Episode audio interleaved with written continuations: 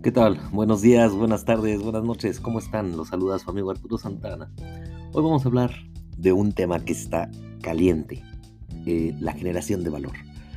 La generación de valor es el, tema principal hoy en este mundo eh, convulsionado en el que estamos, porque si no estamos generando el suficiente valor, estamos perdiendo los clientes. Y en este mundo que estamos trabajando ahorita remoto, en este mundo en el que estamos todos interconectados nada más por internet, generar valor tiene que ser fácilmente percibido y tiene que ser fácilmente identificado. Entonces, eh, es un tema que está, si quieren llamarlo así, de moda, pero, pero definitivamente va más allá porque esto hace grandes cambios de, en, en el mundo. Entonces, si nosotros logramos generar valor con nuestros procesos, vamos a lograr hacer lo que se nos dé la gana como empresas. Y bueno, para poder hacer eso tenemos que eh, encontrar qué es el valor, de dónde viene, cómo se logra, eh, quién y cómo interviene, qué se necesita. Y vamos a empezar por, por un punto que es clave dentro del tema de, de generación de valor. El valor es un hábito y eso hay que tenerlo muy claro. Es muy importante resaltar, no se trata de lo que sabes, se trata de lo que haces. Si bien resulta fácil formular teorías sobre el valor, lo que se necesita, etc., hoy por hoy no necesitamos más análisis abstractos, sino consejos pragmáticos para poder convertir lo que sabemos en acciones para cerrar la brecha entre el saber y el hacer. Porque recordemos, como les digo, el valor no es lo que sabes, es lo que haces. Sabemos que eh, conoces lo que hace eh, valiosa a tu empresa, lo que hace valioso tu trabajo. Pero hay algunas cosas en el proceso como las rutinas, las obligaciones, las presiones corporativas y todo esto crea comportamientos que, te impiden actuar eh, a partir de lo que ya sabes. No te permiten hacer lo, lo que debes de hacer porque no te permite actuar entonces es necesario tener comportamientos positivos que te ayuden a ti y a la organización a formarse el hábito de crear valor, cerrando la brecha entre visión y realidad, pero alto. Irónicamente, antes de arrancar, irónicamente el primer paso para crear valor es detenerte, identificar y eliminar cualquier comportamiento que te impida ir más allá. Ah, parecería una sorpresa que muchos de estos comportamientos destructivos se disfrazan como parte de nuestro quehacer cotidiano. ¿En dónde nacen y se multiplican? Bueno, en algunos lugares muy obvios como la planeación estratégica, en cómo se interactúa con las partes interesadas, en cómo medimos y evaluamos el desempeño, pero también se encuentra en lugares un poco menos obvios, como por ejemplo la manera en que hablamos sobre lo que hemos hecho y lo que pensamos hacer. O la forma en que compartimos la responsabilidad olvidando esa premisa básica que dice que la responsabilidad la podemos compartir o delegar, pero nunca va a dejar de ser nuestra responsabilidad. Entonces, eh, la rendición de cuentas por generación de valor misma, eh, todo esto influye ahí. Eh, no hay tantas sorpresas en el camino, todos nosotros conocemos las señales. Hay rigidez, tenemos una tendencia a sobrecomplicarnos la vida, a sobrecomplicar las cosas. sentimos una imperiosa necesidad de presentar sutilmente lo que es muy obvio. tenemos iniciativas y recursos o mal alineados o sobrecargados o subutilizados. Eh, generalmente estamos pensando a corto plazo y hay una lista de etcéteras grandísima que nos podríamos pasar aquí un par de horas hablando, pero si bien no existen recetas mágicas o curas milagrosas para, los temas de valor, sí existen acciones que podemos poner en práctica y, y son sencillas.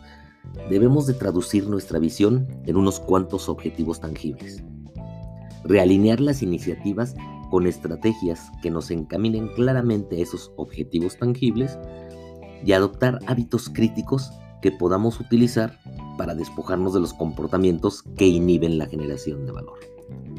Pero regresando un poco al, inicio de toda esta disertación, Dentro de lo que significa generar valor, debemos verlo un poco más allá de cada uno de nosotros, nuestra unidad de negocio, nuestra organización, la empresa. El concepto de generar valor va más allá de las fronteras de nuestra empresa. Y déjame explicarte esto. El valor se genera cuando siguiendo nuestros procesos somos capaces de dar un valor agregado a nuestros clientes. ¿Qué quiero decir? Que nuestros servicios generen una satisfacción y la percepción de que realmente somos un partner estratégico de su organización, una parte confiable para el diseño y futuro de sus operaciones, un, como le llaman un trusted advisor, un valor agregado a no solo el producto que nos están comprando, sino una fuerte sensación de satisfacción por el servicio proveído con el producto, es decir, todo lo que sean procesos e innovaciones que hayamos implementado. Todo esto se va a convertir al final del día en más ventas, muy más dinero. Eh, no, no, confundamos la gimnasia con la magnesia. Obtener más ventas y más dinero no, son solo consecuencias son benéficas sin duda, es la razón de ser de cualquier organización comercial con fines de lucro, pero la generación de valor nada tiene que ver con la parte financiera. La parte financiera solo es una consecuencia. La generación de valor tiene que ver con la huella que somos capaces de dejar por parte de nuestra persona, servicios, organización. Eh, ¿Qué huella estamos dejando en nuestros clientes? Misma que tarde o temprano se traducirá, como mencionamos hace un minuto, en más servicios y estos, como consecuencia, se convierten en referencias positivas, más ventas, más dinero. Ahí podemos empezar a cerrar todos estos círculos. Regresando al tema principal de, la charla, es cómo generamos valor con nuestros procesos y es más sencillo de lo que se escucha. Como hemos mencionado ya varias veces, es necesario que seamos capaces de crearnos el hábito. Y parte de esa generación de hábito es seguir flujos y procesos bien establecidos. Sabemos que no son perfectos, no están escritos en piedra, están muy lejos de ser un producto terminado y eso siempre va a pasar. Y de hecho, estamos conscientes de que son un trabajo en progreso. Al final, los procesos, los flujos son documentos vivientes y así es como debe de ser todo es perfectible. Vivimos en un mundo de ciclos muy cortos y con una cada vez más eh, imperativa dependencia de la inmediatez mezclada con la mejora continua. Nadie es poseedor de la verdad absoluta y eso es lo que genera necesidad de que todos seamos parte de la solución, no parte del problema.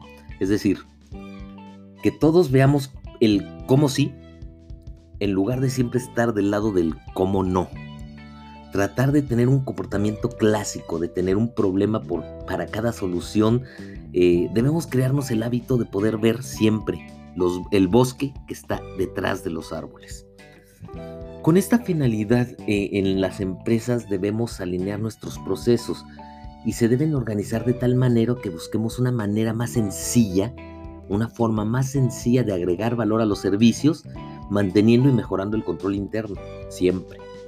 Pero como parte de, las iniciativas hay cosas que deben ser comunicadas a todo el equipo de trabajo, a todos los empleados, eh, las herramientas, las técnicas, los procesos, los tiempos, los flujos.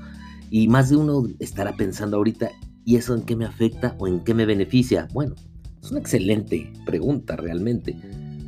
Y vamos a tratar de explicar de una manera un poco más sencilla o, o un poco menos lineal cómo funcionaría un macroproceso de punta a punta para que veamos cómo todos los actores y funciones están involucrados en cada parte. Y, si vemos esto como si fuera una pirámide, una pirámide de tres pisos, siendo el piso más grande la base, la base de la, de la pirámide sería nuestros proyectos, nuestros productos, nuestra empresa. Luego, en el segundo piso sería el servicio que proveemos o el producto que proveemos. Y en la punta de la pirámide estaría el cliente. ¿Y por qué de esa manera? Porque finalmente, eh, para generar el valor, eh, con el hábito de hacer de, nuestra parte en el momento correcto, con la calidad esperada, con el resultado prometido, yendo de la empresa al producto o servicio al cliente, eh, vamos a generar clientes que estén más que satisfechos, mientras que nosotros internamente vamos a lograr mantener tiempos, costos, alcances dentro de todo lo que teníamos previamente, definido. Vamos a evitar retrabajos, vamos a evitar molestias al cliente, eh, todas las áreas de negocio eh, van a estar contentas, van a estar de acuerdo y al final estamos logrando lo que les decía al principio. Como consecuencia, estamos generando valor. Entonces recordemos, el valor es no es lo que sabes, sino lo que haces. Y para generar el valor debemos de crearnos el hábito de hacer. Soy su amigo Arturo Santana, espero que hayan disfrutado, nos escuchamos en la próxima.